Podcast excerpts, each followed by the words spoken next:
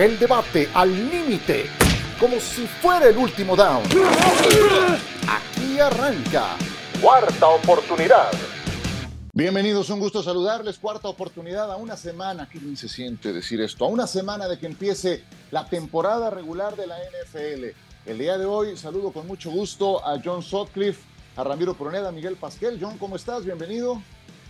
Muy bien, listo para darle, para qué rápido vuela el tiempo y quién iba a pensar que Detroit estaría en un juego inaugural, ¿no? Sí, sí, sí, tenemos un invitado. Ahora les decimos quién nos acompaña el día de hoy en este podcast, pero es alguien a quien ustedes conocen muy, pero muy bien. Ramiro, ¿cómo estás? Bien, bastante bien. Como bien lo dice Ciro, pues estamos a una semana ya de que empiece la temporada. Vamos a ver qué tal y cómo nos va con, con este inicio, sobre todo con el juego inaugural, que es bastante interesante. Miguel Pasquel, ¿cómo andas?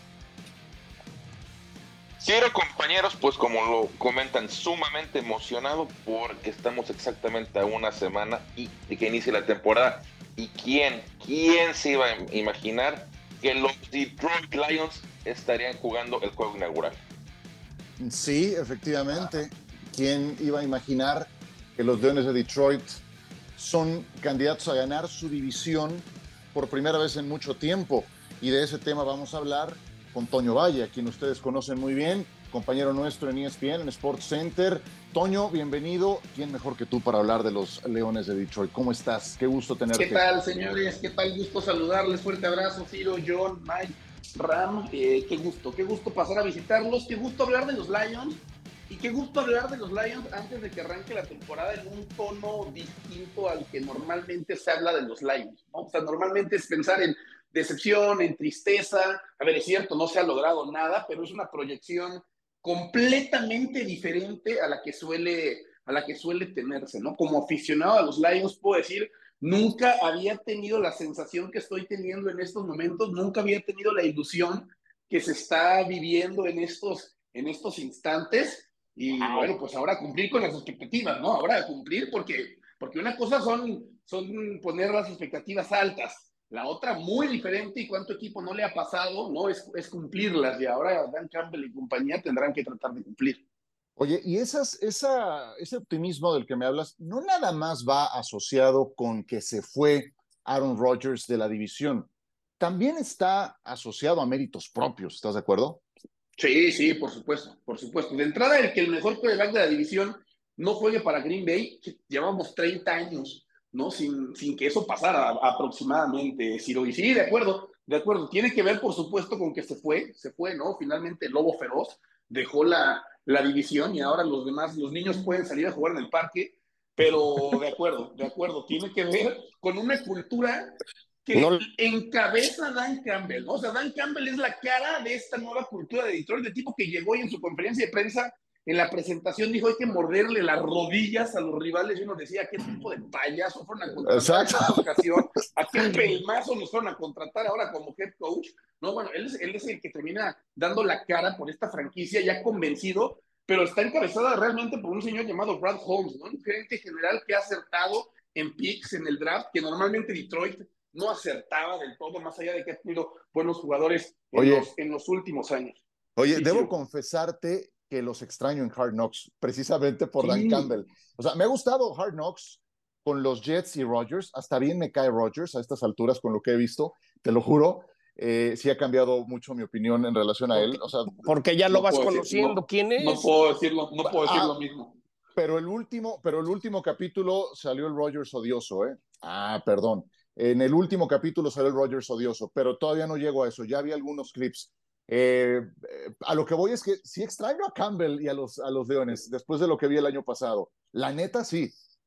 Dale, es compañeros, es una inyección de ánimo.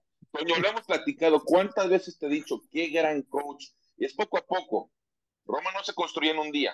Poco a poco esa cultura ganadora la fue transformando esa química de equipo y cómo terminaron la temporada, ganaron ocho de los últimos diez partidos y se quedaron a medio juego, ¿eh? A medio juego de entrar a playoffs, así que por algo es, llegan con esa inercia, esas ganas de ganar la división por primera vez, creo que desde 1993, tener un juego de playoff en Fort Field creo que jamás ha pasado, así que Detroit tiene todo, y sabes que me gusta mucho ahorita que hablabas de, del gerente general, del draft, oye, seis selecciones en los primeros 96 picks en el último draft.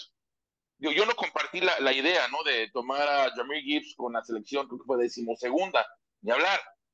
Pero creo que es un equipo sumamente joven, mezclado también con cierta, ciertos veteranos. Tienes el regreso también de Marvin Jones, tienes a Josh Reynolds, Amon, Amon Brown, para mí es de los mejores receptores de la liga y cómo arrolla el golf. Así que, coño, por ti, me da mucho gusto por toda la afición de Detroit, porque se lo merece tener un equipo por primera vez muy competitivo. Fíjense que... No, vas, Toño. Tuve la oportunidad de, de, estar en Detroit hace dos días. Increíble el ambiente que se está viviendo. ¿eh? O sea, en serio, jerseys de los Lions por doquier, playeras de los Lions por doquier, gorros de los Lions por todas partes. Ahí te encargo conseguir un jersey de Amon Russell Brown. ¿eh? Ahí te encargo. Imposible, imposible conseguir un jersey justamente de este, de este receptor. Nos quedamos mucho con los primeros picks de, de, de, de Brad Holmes, pero ojo por ahí, ya decía Mike, ¿no? Encontrando a Mon Russell Brown, ojo porque encuentra a alguien como Houston también ya en una en, rondas avanzadas, encuentra a Malcolm Rodríguez, o sea, ha sido capaz de encontrar también talento, no necesariamente en las primeras rondas. Y eso, Mike, es lo que me hace a mí pensar. Yo también dudé realmente, ¿eh? cuando toman a Gibbs en el número 12, pero creo que se ha ganado el, el beneficio de la duda el señor Brad Holmes como para decir, mira, ha acertado más de lo que así se ha equivocado en el draft y creo que por ahí pudo venir otro, otro acierto o, o, hay razones para pensar que pudo haber venido otro acierto.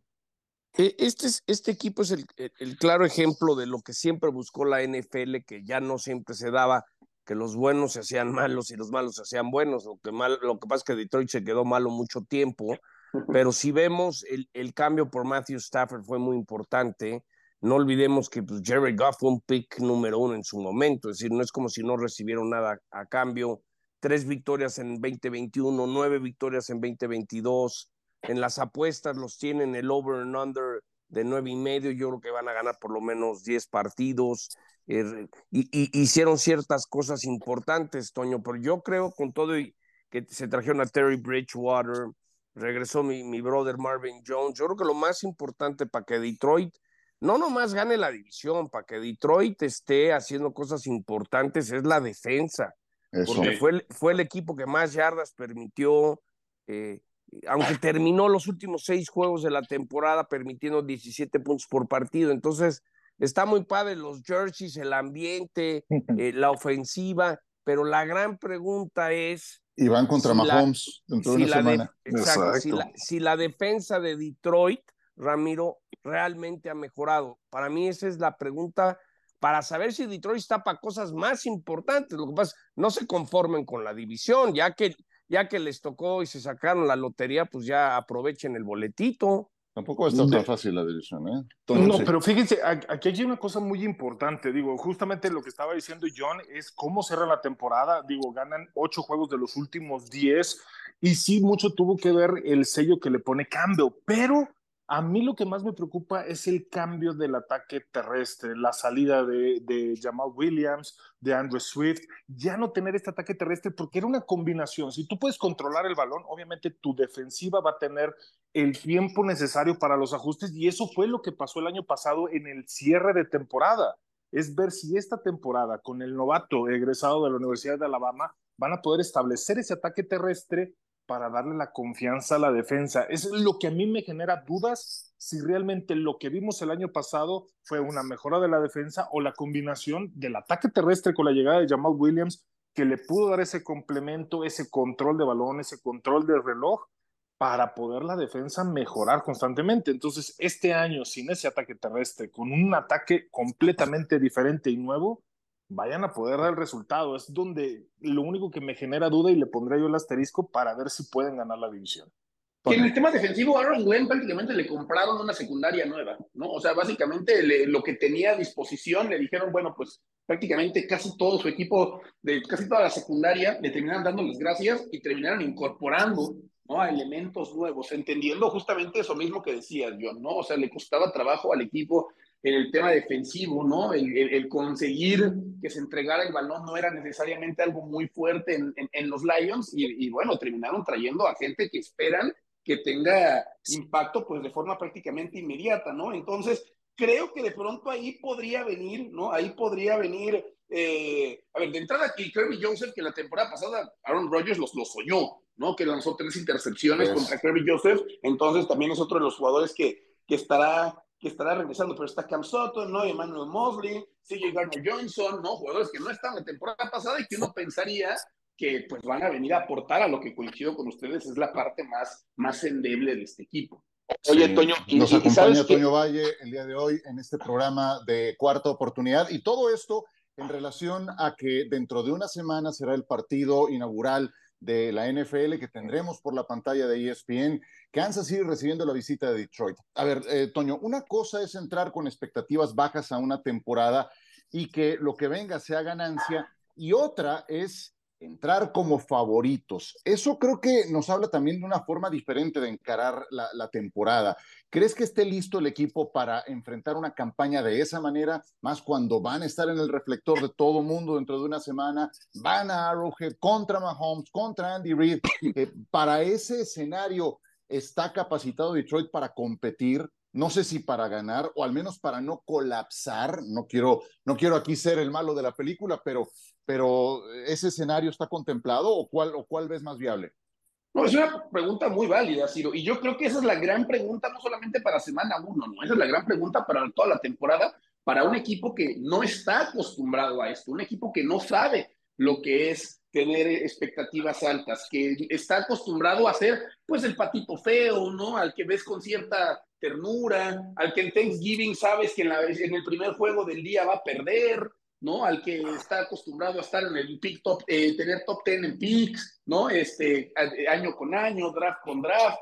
Entonces, no fue una transición, además, para nada paulatina. O sea, la temporada pasada las expectativas eran a ver si no es último de división y de un año a otro ya pasa a ser candidato a ganarla. Entonces, yo creo que esa es la pregunta para el juego de semana uno, pero es la pregunta también para toda la temporada, para un equipo que, pues, que está obligado a cosas o se le van a pedir cosas que no se le han pedido en 30 años, ¿no? En, en, en 35 años aproximadamente. Yo esperaría, ¿no? Porque además Campbell ha tenido pues todo este tiempo para planificar el primer juego, yo pensaría que el equipo está para, está para competir, que está para mantenerse dentro de la pelea contra un equipo que pues parte tal vez como el principal favorito a ganar el, a ganar el Super Bowl, ¿no? Yo, yo, yo en, el plano a corto plazo, que es justamente lo que va a venir en la próxima semana, creo que el equipo está como para competirle, porque tiene gente que puede llevarle presión a Mahomes, ¿no? Y ahí está Hutchinson, ya hablábamos de Joseph, y entonces habrá que ver qué es lo que puede llegar a hacer Gibbs como parte de este, de este equipo también eh, a la ofensiva, y se quedó Ben Johnson, ¿no? El coordinador ofensivo que también era buscado en algunos otros eh, equipos, o sea, creo que le pueden jugar al equipo de, de, Kansas, ¿no? Y se pueden mantener dentro, dentro del juego. Pero la pregunta para Detroit toda la temporada y también en este primer compromiso es si es capaz de vivir a las expectativas. No, la pregunta, la pregunta, Toño, es cómo carambas acabaste fan de los Detroit Lions. Eso, ah, creo que, eso es una muy buena. Creo que eso es más importante. Mi papá trabajó mucho tiempo en General Motors, mucho, mucho tiempo. Y cuando era niño, yo tenía seis años, a mi papá lo mandaron a trabajar a Lansing, Michigan, que está aproximadamente a una hora de Detroit. Mi papá, siendo un gran aficionado al deporte como yo, cada ocho días agarraba el carro y me decía, le dijo, vamos a ver deportes. Y ahí me subía al carro y con él iba a ver a los Pistons, a los Tigers, a los Lions, a los Red Wings. Y yo creo que los mejores recuerdos de mi vida los viví con mi papá eh, esos fines de semana. ¿no? Entonces, de ahí, desde los seis años nació además ese amor y además coincidí con la época de Barry Sanders, ¿no? Entonces, de ahí viene ese amor, yo un amor que ha sido bastante, bastante Apache. one-sided, ¿no? Dirían, dirían en el norte, ¿no? O sea, yo les doy todo y ellos no me dan nada, pero pues ya vendrá, ya vendrán mejores momentos. Pues es que, Toño, desde 1993 decíamos no ganan a los play, no llegan a playoffs. Y la última, digamos, sólida, buena temporada, decíamos, es un equipo de los mejores de la liga fue cuando pasaron contra Washington en el campeonato de conferencia, que le ganaron a los, a los Cowboys en la ronda divisional. Yo recuerdo esa temporada, me acuerdo que Detroit en casa no perdía. Ibas al Silverdome y era imposible ganar. Llega la ronda divisional, reciben a los Cowboys, pasan encima de los Cowboys y en el campeonato de conferencia fue otra historia. Pero creo que estos Lions están para poder repetir esa historia de hace, ya insisto, hace más de 30 años. Y sabes que quería complementar Detroit ha sufrido mucho en el juego aéreo, pero con la llegada de Jack Campbell, que fue de sus primeras elecciones, fue primera ronda, esta que da Iowa, y la que más me gustó, increíble cómo les llegó, Brian Branch, el safety de Alabama. Creo que ese jugador, a lo mejor no de forma inmediata, pero sí va a hacer una diferencia en el perímetro, en esa defensiva. Y Toño, tienes todo, tu equipo tiene todo para ese paso. Y me gustaría mucho por ti verte en Fort Field el próximo mes de enero celebrando un juego de playoffs. Gracias, Mike, muchas gracias. Nada me haría más feliz, te lo prometo. Muy bien. Oye, eh, eh, yo quisiera eh, puntualizar sobre algo que dijo hace un momento Ramiro, la, la manera en la que ha cambiado el juego terrestre. porque no es que se hayan quedado descabezados en ese sentido. Llegó Jamir Gibbs, que es un jugador de primera selección de draft, pero tomaron a David Montgomery. O sea, Montgomery no es ningún improvisado. Montgomery es un tipo que lleva ya años en la liga, cuya mejor campaña fue en 2020 con Chicago, superando las mil yardas y lo trajeron por tres años, 18 millones. ¿Qué tanto crees que vaya a cambiar el ataque, ya esto viéndolo hacia el partido contra Kansas City? Eh, porque el juego terrestre para mantener a Mahomes en la banca va a ser fundamental. Eh, ¿es, ¿Es por ahí para ese partido dentro de ocho días? Sí, seguramente sí. Lo que imagino, a ver, de Gibbs se habla mucho, ¿no? Y se compara mucho con un Alvin Camara. ¿no? Que va más por ahí la, la situación. Entonces, bueno, inmediatamente un elemento así te cambia, ¿no? El ataque terrestre o te cambia inclusive el, el ataque, ¿no? Por lo multifacético que puede llegar a que puede llegar a ser. Entonces, creo que va por ahí un poco la cosa. Y en el caso, ¿no? También de la, de la llegada de Montgomery, sí me parece dentro de todo un tipo más constante que Williams, ¿no? Que tiene una gran campaña, ¿no? La temporada pasada, ¿no? Con unos números fantásticos, sobre todo. Le surge correr el balón, Toño, le surge correr el balón. Sí, sí, no, de acuerdo. Y en ese sentido creo que Montgomery te ofrece un poco más de consistencia, John. Entonces creo que es una decisión que, que fue un tanto polémica. Y otra cosa nada más, simplemente, Swift era un jugador también muy propenso a la lesión, ¿no? Entonces era complicado confiar en que estuviera jugando semana tras semana. ¿Te gustó el casco retro? Me encantó, me encantó. Estamos. Si eres muy fan, si eres muy fan. dime, dime una cosa que me pueda llegar a sorprender de tu fanatismo de lo que puedes llegar a recordar por los Leones de Detroit. Yo creo que todos tenemos algo así mm. en, en, algún rincón de nuestro inconsciente que a mí me preguntan algo de los, de los Dallas Cowboys y, te puedo decir la alineación casi, casi completa del último equipo Roger Stovak, porque fue el que me marcó, fue el primero que vi. Entonces, y te los puedo decir, no te puedo decir el de hace tres años, pero te puedo decir el del 79-80. O sea, no sé, es, es algo muy extraño que ocurre en mi cabeza. ¿Qué es eso equivalente en tu caso con Detroit? Uy, qué gran pregunta, Ciro. A ver, ahorita que me venga a la mente, a ver, esta tiene más que ver con una cuestión, si quieres, hasta infantil. Yo, mi, mi último año en Detroit, el último diciembre, bueno, cuando viví en Michigan, mi último diciembre, yo lo viví en un hotel porque mis cosas ya venían de regreso a México. Yo recuerdo haber estado muy preocupado, muy preocupado, porque yo le había pedido a Santa Claus un jersey de Barry Sanders y yo viviendo en un hotel no sabía si, Barry, si mi jersey de Barry Sanders iba a llegar al hotel me acuerdo haberle pedido a mis papás que me llevaran a un centro comercial y me bajé, fui corriendo a buscar al Santa Claus del centro comercial para decirle, Santa Claus, yo ya no vivo en mi casa, vivo en un hotel, hagas lo que hagas, necesito que llegue mi jersey de Barry Sanders. O sea, yo, porque si vas a esa casa está vacía, no va a haber nada. Y yo me regreso a México tres días después de Navidad, necesito sí o sí que mi jersey de Barry Sanders llegue al hotel. El Santa Claus me quedó con cara de madre, este niño está loco. Y este, pero aparentemente hizo, hizo, llegar mi, hizo llegar mi mensaje, porque al día siguiente, a la Navidad siguiente, ¿no? Un par de días después, yo desperté, abrí los ojos y muy cerca de mi cama, porque era un cuarto de hotel, estaba mi jersey de, está mi jersey Barry Sanders que conservo además todavía con mucho, con mucho cariño, ¿no? O sea, eso creo que es una cosa tío, bastante infantil, pero... Hay que, llevarte al Monday Night contra los Raiders, mi Toño, organízalo y te vienes a ver cómo le hacemos. Me es con Raiders.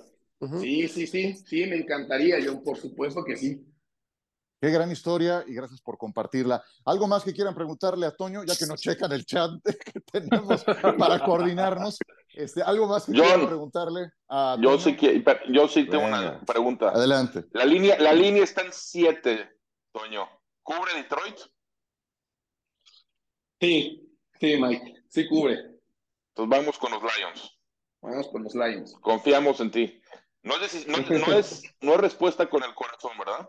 No, no, no, no. Y, ahora que hablas de línea, no hemos hablado del que para mí es el mejor, eh, la, mejor parte de todo este equipo, la línea ofensiva. Tiene una gran línea ofensiva Detroit. Hablando de justamente de picks, hablando justamente de picks, no tiene en los, en los cinco linieros tres picks de primera ronda, no Penny Además, lo, lo, draftearon, él jugaba como tackle izquierdo, lo han puesto a jugar como tackle derecho porque Taylor Decker no iba a perder su puesto y ha hecho muy, pero muy bien las cosas, ¿no? Entonces han armado poco a poco este equipo con base a justamente fortalecer la línea ofensiva. Entonces, ya ahorita que Mike mencionaba una línea distinta, pero traía a, colación la palabra línea, yo creo que, hay que no hay que dejar de lado la línea ofensiva, ¿eh? porque creo que es lo mejor que tiene este equipo.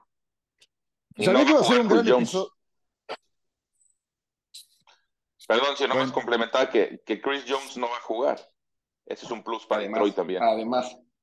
Muy bien, pues vamos a ir a una pausa, Toño, para agradecerte la presencia en este podcast. Yo sabía que iba a ser un gran episodio este en el que te tuviéramos, porque conozco parte de la historia, aún así había episodios que no sabía, por eso te hice esa última pregunta. Eh, me interesaba eh, conocer alguna historia de ese tipo que creo que todos tenemos con, con esa afinidad eh, de, de los equipos que, que se sembró desde nuestra infancia. Y pues eh, me da mucho gusto escucharte tan entusiasmado. Ojalá sea un gran año. Está abierta la, la, división para quien la tome. Y aquí nos podremos estar saludando más adelante en cuarta oportunidad. Muchísimas gracias. Un gusto, como siempre, señores. Siempre un gusto platicar con ustedes. Y siempre le he dicho, es, tengo un amor puro hacia un equipo en general del deporte profesional. Es hacia, hacia los Lions. Lo que siento por los Lions sí me atrevo a decir que no lo siento por, por ningún otro equipo de ningún otro deporte y eso incluye eh, el fútbol o lo, que, o lo que sean. Así que en cuanto me dijeron que me habían invitado, yo les dije no hay forma alguna de que, me lo pierda. Muchas gracias, señores. qué mala onda de tu papá lo que te hizo, caray. Me hubieran mandado a trabajar, no sé, en Nueva Inglaterra o otro lugar más fácil. a Silicon Valley ahí para los 49, es una cosa así. Perfecto, un abrazo, Toño, muchas gracias. Abrazo, Toñazo. Abrazo, abrazo. con más tras la pausa en cuarta oportunidad. Pasión, determinación y constancia es lo que te hace campeón y mantiene tu actitud de ride or die baby. eBay Motors tiene lo que necesitas para darle mantenimiento a tu vehículo y para llegar hasta el rendimiento máximo desde sobrealimentadores, sistemas de sonido, tubos de escape, luces LED y más. Si buscas velocidad, potencia o estilo, lo encontrarás todo en eBay Motors. Con más de 122 millones de piezas, siempre encontrarás justo lo que buscas. Y con Guaranteed Fit de eBay, tienes la garantía de que tu pieza quede perfectamente a la primera o se te devuelve tu dinero. Porque con eBay Motors, quemas llantas y no tu dinero con las piezas que buscas, a los precios que quieres. Tu auto se convertirá en el MVP que te dará el triunfo. eBay Motors. ebaymotors.com. Solo para artículos elegibles se aplican restricciones. Bien, seguimos con ustedes en esta eh, emisión de cuarta oportunidad a una semana de, que empiece la campaña. Oye, yo, yo sí extraño a Detroit en Hard Knocks, pero lo, dije de entrada y me he acordado mucho de John. Vi los dos primeros episodios de los Jets, hasta bien me cayó Rodgers, pero después ya, ya, salió, ya salió el demonio ¿eh? en el último, cuando le soltaron algunos pases, ya tiraba maldiciones y bueno, vamos a ver qué tanto, qué tanto continúa Mr. Nice Guy, John. A ver, este, ojo con este chavo Wilson, yo, yo lo veo muy bien, pero pues esto no es de cómo lo ves. Tienen que pegarle a, Búfalo en la semana 1 y demostrar todo lo que están armando. Lo conozco suficiente para ver, ver lo que está muy contento, porque siente que está involucrado, le trajeron lo que quería, lo escuchan, eh, debe estar feliz viviendo, sé que se compró una casa en Jersey, eh, se ve muy contento y yo creo que, que, los Jets van a ser un equipo importante en la conferencia americana, pero todo empieza el 11 de septiembre tienen que ver si tienen con qué ganarle a Búfalo, porque Búfalo también tiene muchas dudas que se le está cerrando la ventana. Pero creo que el hecho de que accedió como 35 millones de dólares para bajarse su sueldo, para traerle jugadores, es algo que en su momento quería hacer en Green Bay y nunca se pudo de una manera correcta. Entonces, el Hard Knocks creo que están conociendo a un Aaron que normalmente la gente no conocía y habrá el que lo siga odiando, lo quiera, pero lo más importante es que ganen. Llegó el momento de, lo que tú siempre has dicho, Ciro, ¿no? Demasiado talento para un anillo.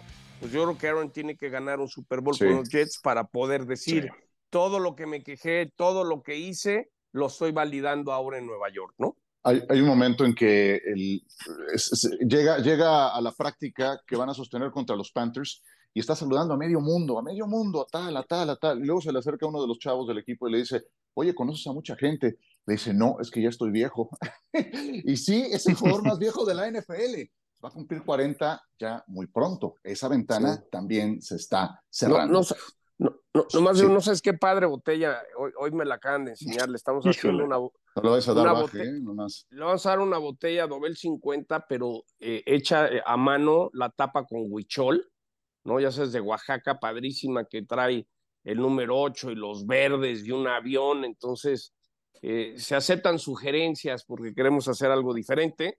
Obviamente, siempre y cuando ganen, si no se tendrá que dar en vestidores ese regalo, ¿no? Pero bueno, le, vamos a dar su, su, botella Huichol porque eh, la verdad, y, los quiero aprovechar e invitar, el 4 de octubre eh, eh, tengo un torneo de golf con una causa, aquí, aquí nadie se rinde, es para niños con cáncer, cuando tocan la campana y, ves a esas niñas o niños que se han librado del cáncer, los invito a que que, aporten y Aaron Rodgers este, ya me grabó un video, va, va, a donar algunas cosas, entonces ese es el otro lado de Rodgers que a veces me gusta comunicar, ¿no?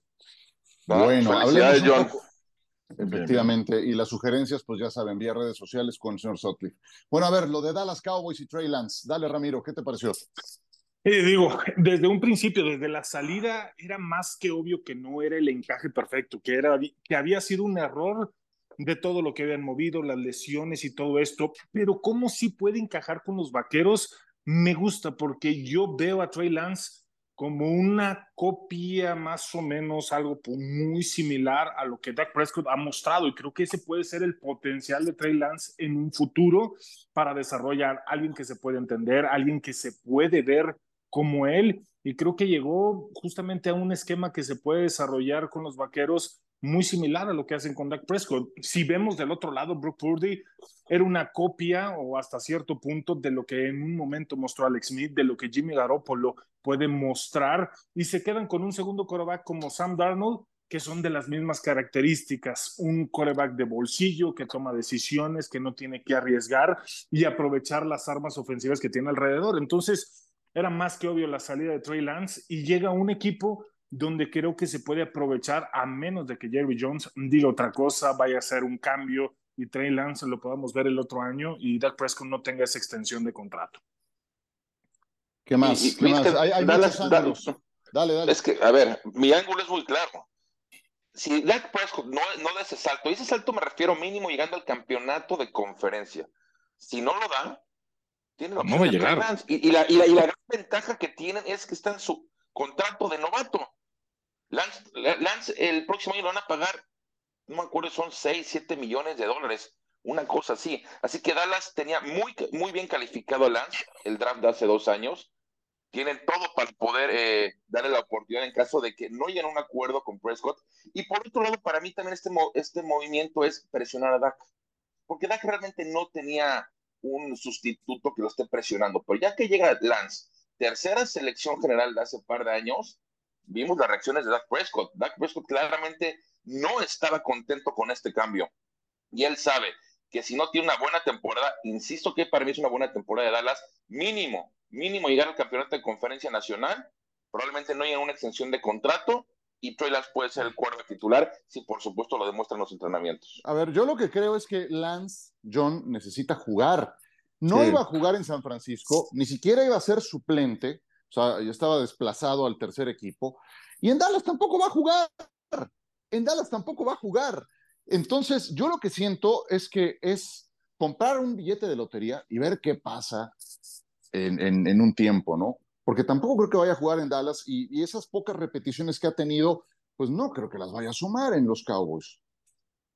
Yo, yo me quedo con algo que un día nos comentó Troy Aikman, que Dak siempre ha sentido que Jerry Jones no cree en él, hasta en, el año de novato que iba muy bien, eh, Jerry diciendo, bueno, al igual Romo se recupera para los playoffs, entonces cuando vi el cambio dije, ahí está, la desesperación de Jerry, que detrás de cámaras no creen en Dak, no creen que Dak sea el coreback que los pueda llevar a un Super Bowl. Entonces, no sé, yo tengo el feeling que, que Trey Lance por ahí en algún momento dado, si Dallas no está funcionando con la desesperación que tiene Jerry, eso puede ser muy tóxico. No, no, no, no, no es algo sano para los Cowboys, creo yo, y creo que es el resultado de, de la desesperación que tiene Jerry como dueño, también tiene razón, ¿no? Es decir, tantos años y, no puedes dar, entonces va a estar muy interesante esta llegada de Trey Lance, porque sí, para mí es un mensaje de que no creen en Dak.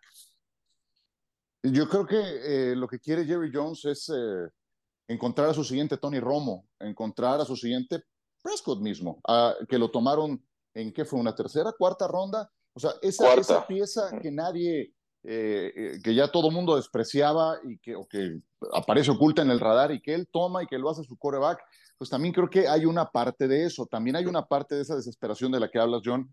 ¿Cuántos años tiene Jerry Jones? ¿80? ¿79? debe andar por ahí. Sí, sí, sí. El hecho de, de, que hayan pasado 27 años desde la última vez que llegaron a la final de conferencia puede y puede mucho. Entonces, pues sí, a, mí me llamó mucho la atención todo esto. Em, y yo creo también, viendo otro ángulo, eso me refiero, porque hay muchos ángulos. ¿Qué tal el ángulo de los 49 de San Francisco? Esta va a pasar a la historia como una de las negociaciones peor ejecutadas de parte de San Francisco. o sea, lo que pagaron para llevarse este jugador. Y eso todavía puede alcanzarlos más adelante. ¿eh? De los grandes petardos. Oye, ¿y qué tal que la prende después? ¿Qué tal que la prende después? O que Purdy colapsa. Entonces, hay todavía muchas derivaciones desde el ángulo de San Francisco.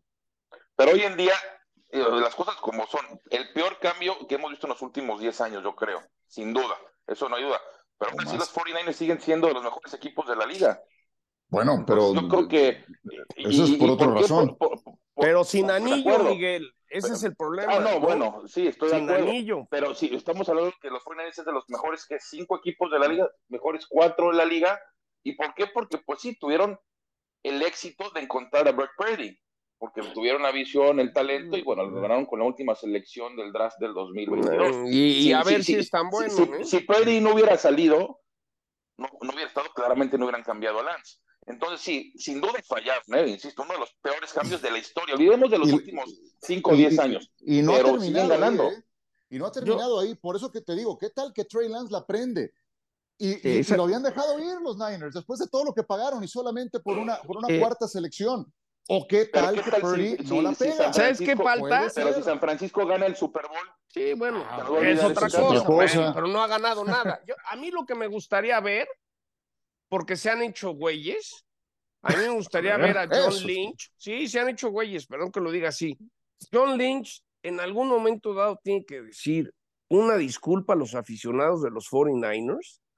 Nos equivocamos, dimos tres primeras, es decir, como que hay una parte que que como que eh, Trey como que hay que pero, pero, asimilar la mala no lo van a hacer pero pero, pero, sí, sí ya, entraron eh ya, lo dijo Claro, ya lo dijo el, fin de semana, lo dijo en el partido contra los Chargers. Eso, lo invitaron al, al, palco de transmisión. Y lo dijo. Nos equivocamos, fue una. Pero no, no, con esas palabras. No con esas palabras. fue más diplomático. fue más diplomático. No vas a decir. Este, no va a decir este güey fue un petardo. O sea, no va a decir eso no, aceptaron el error como tal.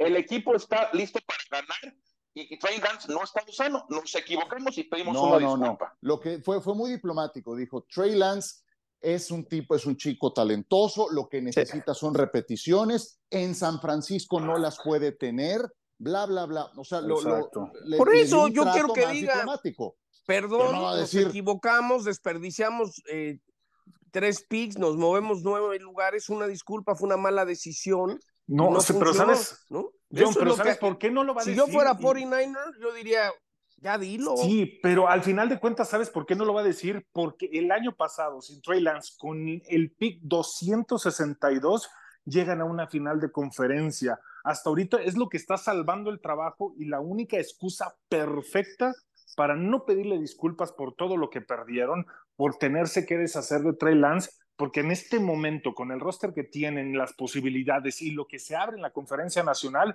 es de que puedan repetir de nueva cuenta en una final de conferencia. Entonces, quieras o no, eso le ayuda le da ese salvavidas, le da ese flotis para decir, no tengo que pedir disculpas, no va a tener las repeticiones aquí, justamente como lo hizo en esa conferencia de prensa, es talentoso, pero aquí no tiene cabida.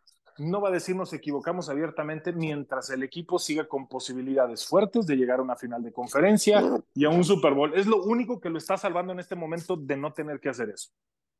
Pero aparte, ¿qué te sumas si dice, ya, ya, lo, ya, ya, nos dimos cuenta que, nos, que se equivocaron eh, no sé, no sé en qué, en qué haría la diferencia, John. Hoy finalmente, yo, Yo, sí creo que viéndolo desde otro ángulo, viéndolo desde otro ángulo, con todo y ese resbalón que puede hacerte un boquete y marcarte históricamente, llegaron a una final de conferencia y son candidatos en la conferencia nacional. O sea, también cuando lo ves desde ese ángulo, es que es eso. suficientemente robusto para aguantar semejante regadota.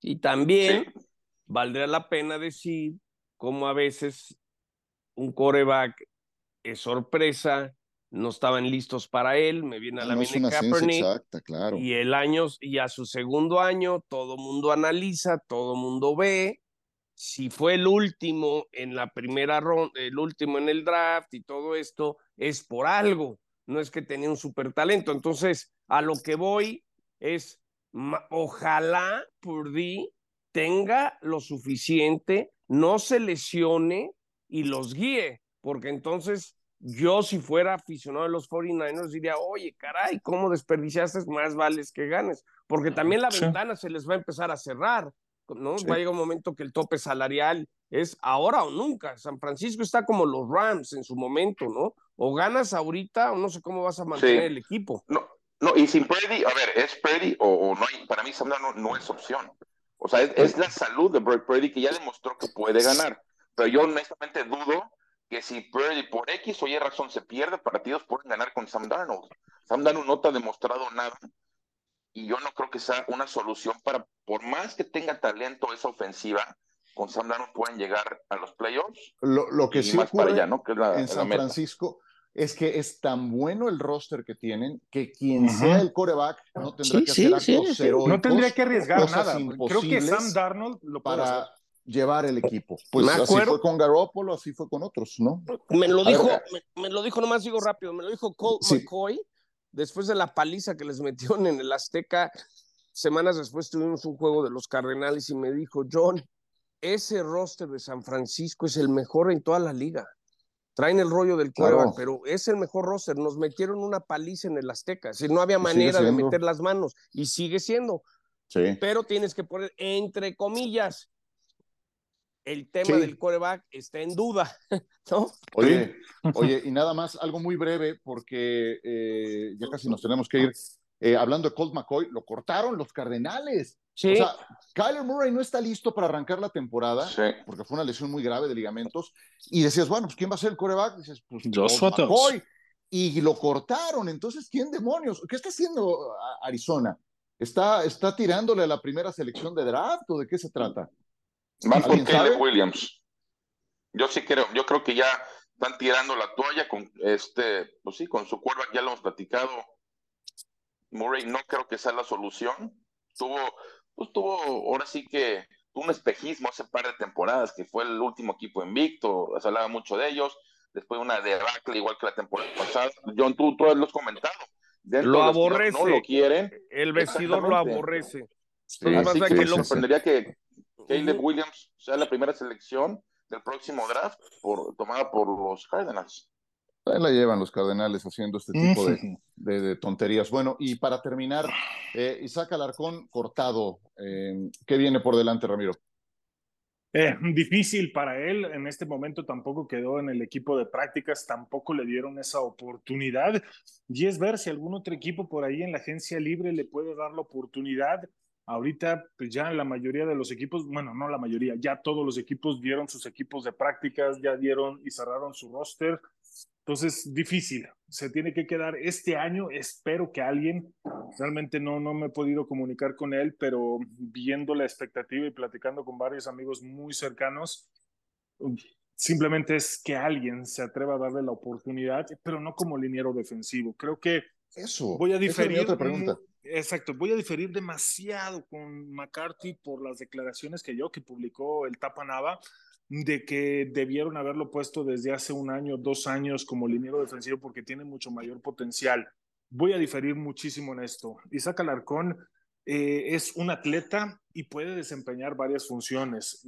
A, mí en lo particular me tocó justamente estar asistiendo como liniero defensivo durante los dos, tres años que estuve e, en, la liga, en diferentes equipos, justamente para ayudar en la falta de personal y, en este tipo de situaciones. Y aprende ciertas cosas, pero Isaac Alarcón siempre ha sido liniero ofensivo y su mayor potencial está como liniero ofensivo porque es algo que tiene completamente nato, que fue lo que aprendió desde cero como, como liniero ofensivo y esperemos que alguien se atreva. El problema es esto, que ya va a crear la confusión para los demás equipos, es lo contrato como liniero ofensivo o como liniero defensivo porque fue cortado como liniero defensivo y no se le dio la oportunidad de competir como liniero ofensivo. Yo lo que digo es que si no fue línea ofensiva, menos va a ser línea defensiva. O sea, a estas alturas, pensar una transición semejante a este nivel, pues no, o sea, simplemente no. No sé si tengan algún comentario adicional de este tema o de algún otro, porque ya nos tenemos que ir. No, yo nomás diré, y no quiero ser negativo, que el camino del NFL es a, través de la NCAA. Por más programas internacionales, yo creo que muchos equipos usan esto como mercadotecnia, suena muy padre, ilusionan, pero pues Juan, que está ahí en Boston College, creo que él, ese es el camino. tienes que irte yo el, el, viernes pasado estuve en un partido de fútbol americano eh, de preparatorias en San Diego. Eh, en Carlsbad, California, está rankeado el coreback número uno en la nación. Entonces, cuando vi la alta competencia que tenían chavos de 15 años, 16 años, dije, bueno, pues aquí es para traer a mi hijo, al sobrino, al mexicano. Es decir, y son escuelas públicas, ¿me entiendes? Yo creo que si no vas por ese camino, no van a llegar al NFL por más eh, que la NFL nos venda estos programas internacionales. Yo lo veo así. Sí, estoy totalmente de acuerdo, ¿no? Hay que estudiar allá. Y nada más, terminando, Ciro, compañeros, eh, pues último minuto, el TJ Hawkinson, el ala cerrada de los Vikings, firma una extensión de contrato que promedio va a estar recibiendo 17 millones de dólares anuales, arriba de Travis Kelsey. Increíble, ¿no? Lo que es eh, el mercado de la posición de la cerrada comparado contra la posición de corredor. Hay 16 millones de diferencia con este contrato.